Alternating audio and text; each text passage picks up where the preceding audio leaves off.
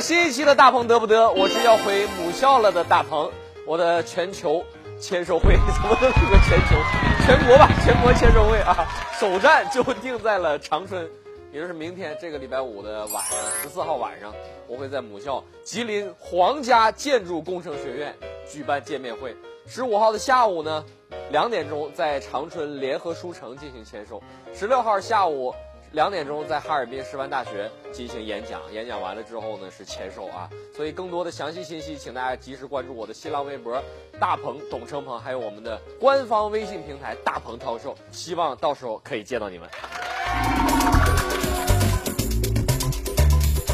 俄罗斯官方电视台今日俄罗斯的美女主播。艾比马丁在直播的时候突然大声说：“我要说说心里话，我在这里工作，并不代表我支持这里的观点。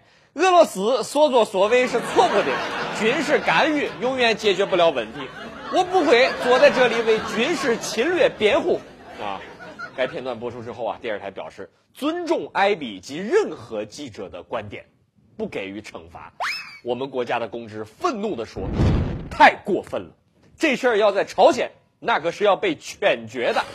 之后，本栏目记者采访到了常年潜伏于微博的作家崔成浩，小崔回复说：“你们太小看朝鲜了，朝鲜的新闻根本就没有直播。”雷锋叔叔没户口，三月来了，四月走。上周学雷锋日前夕，安徽那位想要整容成为雷锋的小伙张某，经过整容之后，身穿雷锋式的军装。斜挎雷锋式的书包公开亮相，有一位面相大师专程委托本栏目告诉张某：“小伙子，看你这个面相，二十二岁你得注意点啊！二十二岁。”下面同样是一条关于整容的消息。前两天有位马先生向本栏目求助。马先生说，他的外甥今年读初三，自从看了《来自星星的你》之后。非要去韩国整容，整成教授。大先生友情提醒这位孩子，整之前一定要和大夫说好，是要整成哪个教授。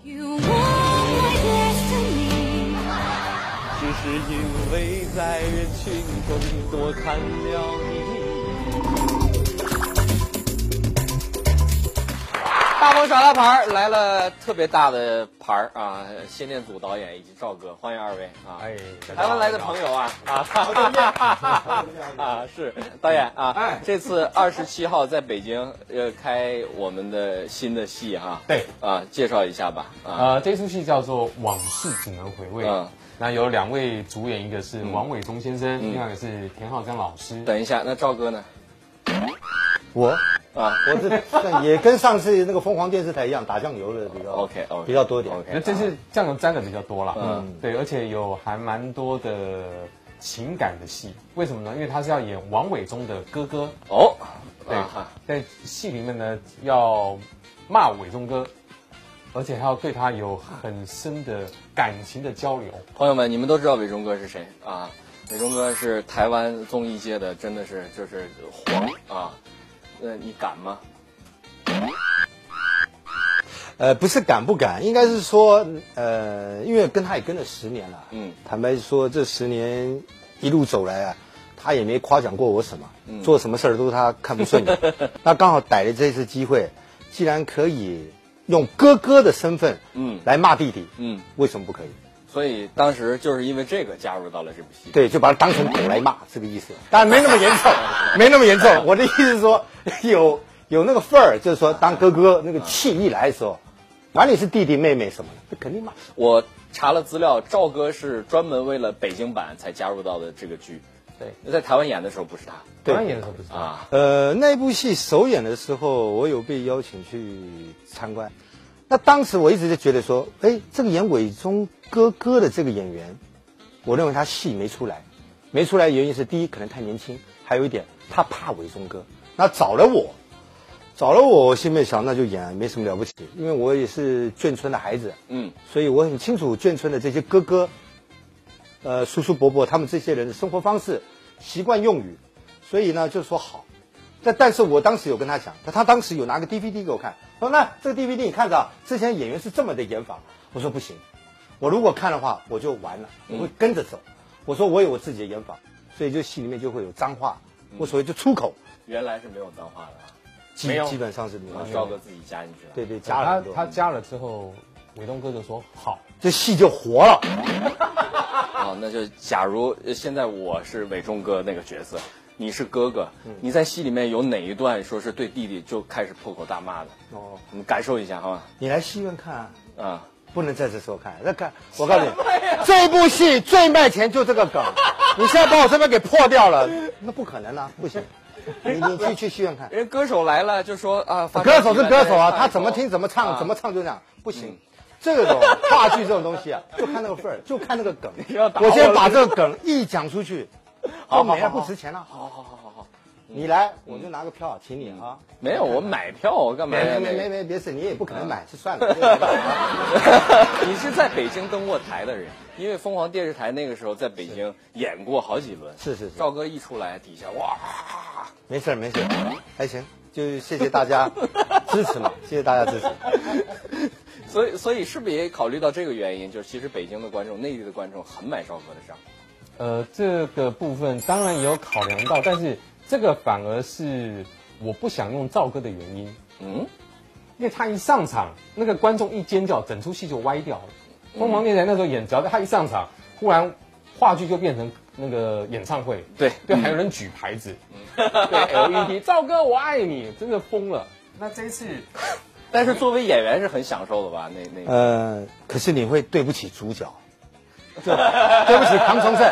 唐崇盛又演又摔又打又跳的，掌声稀稀落落啊！不是，是有掌声，但没有我大声的时候，他肯定会闷的，你知道他肯定想，王八蛋，我跳的跟真的一样，打的跟真的一样，你就出来晃个两眼，就你你懂我意思吧？所以我会，我觉得我对不起自己哥们儿，你知道 真的会对不起他。我想到时候你要是出场的话，就一直有尖叫声，伟东哥会。这是伟忠哥好像印象当中是不是第一次演话剧呢？呃，算是。其实他本来是不愿意演的，嗯，因为他觉得会演戏的人那么多，他何必上场呢？那只是因为这件事情主要是讲他跟他哥哥的事情。那在我们整个顺剧本的过程、创作的过程当中，呃，他哥哥就离开了，嗯，所以他就跟我讲说：“念祖，我希望能够自己上去，免得有遗憾。”嗯，好吧，那我们具体的时间是三月的二十七号。二七二八二九三十，北京保利剧院，保利剧院，保利剧院，希望大伙儿能够多多的支持。三月二十七号，保利剧院在北京开始上演，连续演四天，对吧？好嘞，那就到时候等你的票，好吗？谢谢，没问题，肯定的。据韩国国防部报道，韩国与美国上月二十四号展开了联合军演，这件事儿可能是激怒了金正恩啊，于是呢，朝鲜。二十七号那天，向东部海岸发射了四枚短程导弹。三月三号又射了两枚，完后四号又射了。哎呀，师兄又射中了！你真的好会射呀！这个频率让我不得不怀疑，是不是再不发射，你们家导弹就该过期了？要不怎么说我们节目组黎叔有文化啊？他就分析了，说这样做呀，估计是金家又断粮了，因为长期以来。朝鲜就是靠研究核武器要挟其他国家，威胁别人为他们提供援助啊，属于时代的寄生虫。这还赶不上人纽约一个小姑娘呢。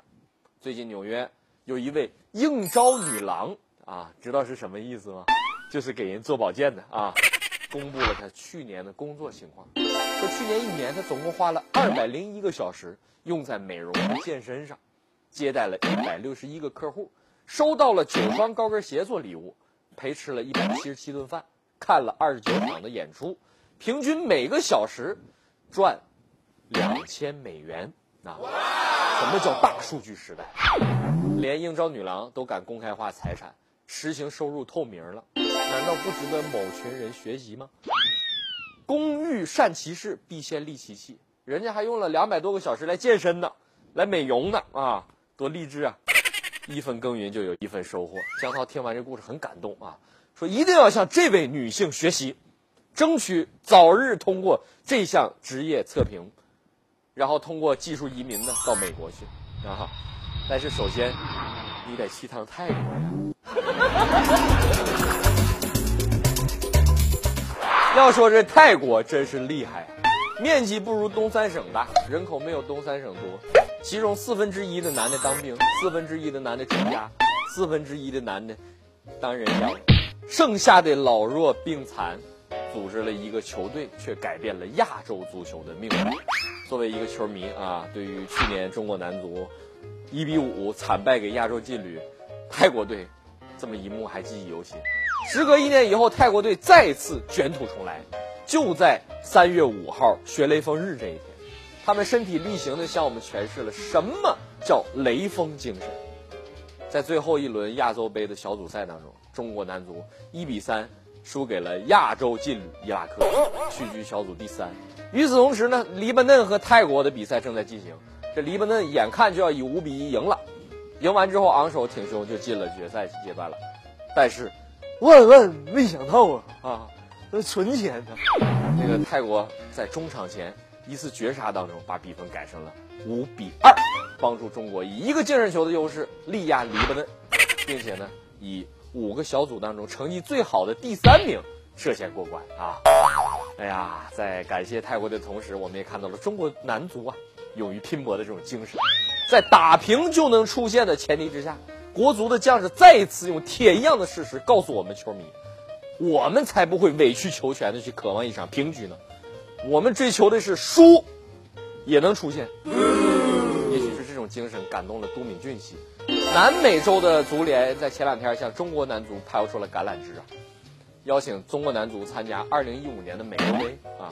你想吧，中国真有可能同时出现在亚洲杯和美洲杯啊。这要一不小心，两个杯赛都得了冠军啊！以后怎么介绍自己？而 且这两天就很烦恼啊！你看个烦，去哪个好呢？要我说这个事儿，你们也别愁，去哪个结果不一样，是吧？你就算让我去踢，让我们屋这帮人去踢，那结果也是一样的，对不对？都是输嘛。上周，在美国的佛罗里达州奥兰多市发生了一起。抢劫案，被抢的是一个中餐馆啊，叫新中国这么一个餐厅啊，但是呢，这帮劫匪最后没有能够抢劫成功，因为店员不会说英语啊，这帮人进来，不这这这这不这啦啊，听不懂啊，你不知道这你干啥呢？最后劫匪被警察给抓了啊，所以说看起来英语不好也有积极的一面啊。那我以后我也就就不学了，可以。其实针对于中餐馆，我建议美国劫匪不要那么费劲去抢，弄一套城管的服装穿上，你就算不说话，你进去，人家也明白你要干啥。那说起这个失败的积极意义，我想起另外一条新闻：英国媒体报道说，有一名本土的专业拳击手，因为创造了连续败五十一场的记录，而被吊销了职业资格证。但是小伙子也因为这个记录火了，好多媒体争相采访他啊。他对记者说了：“胜败乃兵家常事，关键你是老败，胜败乃兵家常事。虽然我不能够打职业拳赛，但我还是会一直坚持比赛，参加业余比赛，向我的偶像中国男足学习，创造更多的连败记录啊！哎呀，学谁不好，你学中国男足干啥？我觉得这个哥们儿。”你是不是应该考虑换个教练了？教练，要不咱不打了吧？我打不过他。看着我啊，大鹏，看着我。虽说对手九十九场比赛，九十九次击倒对方，但是是谁每天坚持练习十二小时？我。虽说对手从来没有打过第二局，但是是谁在一个月之内打破了一百个沙袋？我。虽说对手已经打死了二十几个人，但是是谁买了十几份的伤亡保险？我虽说对手已经有九十九次的连胜记录，但是是谁将终结他的第一百场连胜记录？谁将拿得拳王的金腰带？我打的是谁？我谁将是冠军？我是冠军！大点声我是冠军！我是冠军！呀！我是冠军！拉倒吧，就你这逼样，算了吧啊！兄弟，我们不玩了，这游戏不打了啊！不打了，不打了，不打了，不打了，没法打了，没法打了。哎。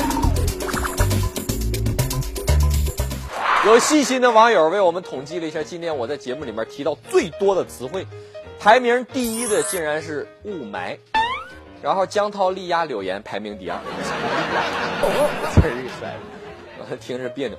就是江涛排名第二吧，啊，这两样东西都都挺挺脏啊。那咱们先说雾霾吧。陈奕迅有一首歌说的挺对的，两年之前我不认识你，你不属于我。两年之后呢，我们是朋友，还可以问候啊，只是再也找不到拥抱的理由。两年的时间，短短两年，雾霾已经随着空气进入到我们的呼吸里，我们的肺子上、血液中，还有。蝌蚪内，因为专家都说了，雾霾会影响生育质量。这两年大伙儿都谈霾色变啊，纷纷呼吁政府出台，让政府出台啊，你们 出台相应的政策，为雾霾要进行治理。哎，终于好消息传来了，有媒体报道，中国的科学家将会在北京怀柔建设世界上最大的雾霾实验室，啊，模拟雾霾的形成和治理。据报道呢。该项目总共投资约合人民币五个亿，五个亿啊！屌丝男士的点击率啊，为什么还要建实验室去研究呢？北京大街上不就是纯天然的实验室吗？还得说是两会厉害，有些委员啊就充分的看到了问题的所在，从生育方面做出了防霾抗霾的建议。全国人大代表、奥克斯集团董事长郑坚江提议，应该把目前的法定的结婚年龄提前两年，这样呢，不仅可以早婚早育，让爹妈少吸两年的雾霾，提高精子的质量，而且还解决了养老的问题。理论上来讲，四十岁之内当奶奶也不是没有可能了。而当奶奶退休以后啊，养老不能靠国家的奶奶们，也有更多的家人来赡养。这是一条多么机智、一箭双雕的提案！祝贺啊！祝贺适龄的单身女青年，我们工作室的经纪人菜花，祝贺她，终于可以将自己的魔爪啊伸向二十岁的小鲜肉。两会？对。不知道。哦，这个我不清楚。两会是什么？我真不知道哦，那个我是澳门来的，我我是真不知道这是什么东西。嗯，两会是什么会，我也不知道。你别问我。我觉得两会就是那个可能要开两个会议吧，就是应该就是国家召开那会议吧，应该是。啊，就是人人大人人人大和这个政协会吧。给咱们老百姓解决好处呗。两会是为大家解决那个民生问题呗。就是这个医疗方面，给我感觉吧，有些地方啊不太合理。你比如说，我要去看病去，我挂的是这个口腔科，但是我还开点内科降压药，不行，你再重新挂号去，这等于一个资源浪费。不是那个房价，我关心孩子的教育问题。交通，能把北京的交通的这个能够解决缓解。关心当时这天气了，我最关心环境问题，就是现在看到的这个，大家都不关心的。治理空气污染。因为我是搞环卫的，我关心环境，我希望人们都那个认真把环境卫生搞好，对咱们每个人来说都有益，对吧？小张和小梁是一对老情侣，为什么说是老情侣呢？这俩人啊，一个是一九七七年出生，一个是一九七九年出生，从小学开始谈恋爱，到现在已经相恋二十八年了。这要是犯错误早点，孩子都有菜花那么大了。最近呢，这两个人又做了一件疯狂的事。之前男方在北极求完婚，他们又在南极长城站举行了一场浪漫的婚礼。他们的一生经历过大起大落，最后呢，在汶川地震救援之后。决定要换一个活法，卖掉了之前的公司啊，拿着钱环游世界。现在他们这婚礼还收到了来自德国呀、波兰呀、瑞典啊、加纳呀、啊戛纳呀各各个国家的政要的祝福。很多朋友们表示啊，听了这个故事很感动，也希望像他们一样来一次说走就走，说走就走，说走就说走说走就走的旅行啊，奋不顾身的爱情。但是你得首先有钱呐啊！童话里都是骗人的，你没有钱你怎么环游世界？现在娶个媳妇儿得多少钱？幸亏国家只允许娶一个。嗯，前两天中国娶妻排行榜出炉了，你像京沪深这样的大城市娶个老婆啊，平均上百万，这是平均呐。也就是说，不管你长成什么样，林志玲那样还江涛那样的，都是这个数。那有统计说啊，用不了几年，中国的适婚男性就会比女性多二二千四百多万啊！也就是说，到时候你花几百万，你还不一定能娶到女的。当然，像江涛这种萨瓦迪卡啊，如果是男的生的多，他反倒是更高兴。本周的《实名必答》节目组来到了华少的家乡，为中国好舌头寻找儿时妈妈的味道，探寻杭州的美食片儿川。啊，这个片儿川呢是杭州非常好吃的一个小吃啊，很有名儿，里面有雪菜，有笋片儿，有肉丝儿啊。这道面食已经有上百年的历史了。当初是由一家老字号的面馆儿，哎，做给进京赶考的这些书生们吃的。没想到有一个吃完之后竟然得了状元，因此片儿川一举成名。现在呢是中国十大面条之一。康师傅结合片儿川的制作工艺研制而成的鲜脆雪笋炒肉丝面，汤味非常的鲜浓、清新、爽脆，咸鲜合一啊！现在起呢，锁定搜狐视频，搜索关键字“使命必达”，观看视频，参与互动，分享给好友，就有机会获得价值四千九百九十九元的超级大奖，每周六个名额等你来拿。接下来说说咱们生活当中的汽车，以前有个自动挡，那就不得了了。现在都是四档自动、五档自动、六档自动啊！最近呢，陆风汽车推出了国内自主品牌首款八 AT 的城市 SUV 陆风 X 五，AT 就是自动挡的意思，八 AT 就是八个档啊！而且呢，在《屌丝男士》第三季里，陆风这款 X 五呢成为了我的座驾啊！这就叫强强合作。关键是他们开完就要回去了啊！你倒送我一辆啊你！我们上一期节目说了，凡是下载了搜狗屌丝男士系列皮肤的，在微博里面艾特搜狗手机输入法的，都有机会获奖。